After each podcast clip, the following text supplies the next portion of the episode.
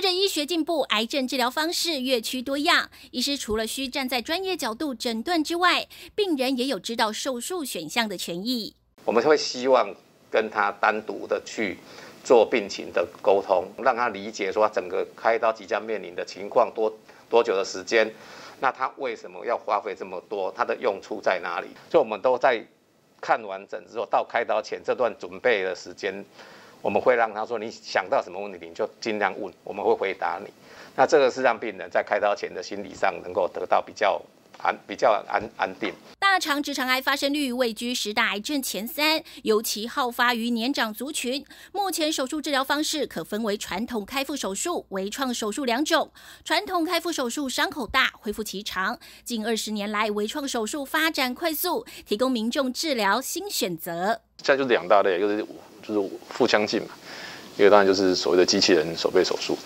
腹腔镜手术就是说，呃，我们就打几个洞嘛，哈，相机的镜头先进去看一看肚子，用这些比较细小的器械啊去执行我们传统剖腹手术做的部分。呃，随着科技就是进步嘛，哈，才会出现这个机器人手臂手术哈。我都跟别人解释，就是说你这是这是进阶版的腹腔镜啊，啊，就是说。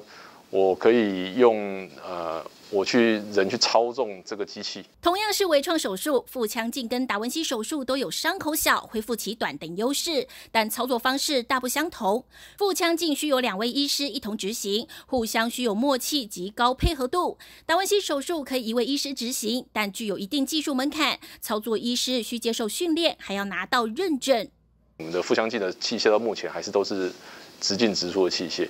啊，有时候就有时候就是在范围大的时候，你会会受到角度限制啊。机器人手背手术对来讲，就是说你可以自己控制一个东西，然后我想要做哪边，这个这个手臂的角度也让我可以闪过一些直进直进直出器械的的局限。其实我们用在一般外科，甚至大肠直肠外科，其实几乎可以说不受限制。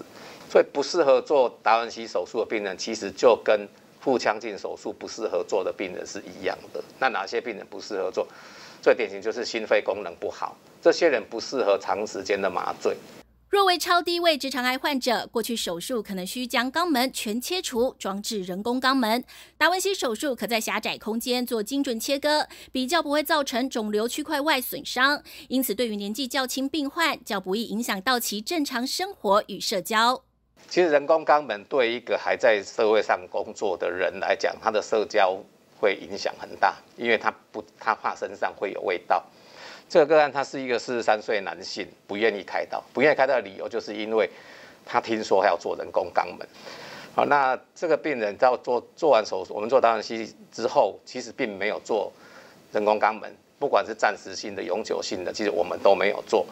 那到现在已经三年多，最终三年多，他一切的恢复都很好。他当初所担心的事情，其实并没有发生。大肠直肠癌初期症状不明显，郑义和医师表示，以临床经验来看，大便流血约百分之九十五都是痔疮，光以此来判断不够可靠。民众可注意运动时易不易喘，大便形状跟频率是否改变，有进行健检或抽血，可多留意三到五年内血红素是否有突然下降的趋势。记者赖新平采访报道。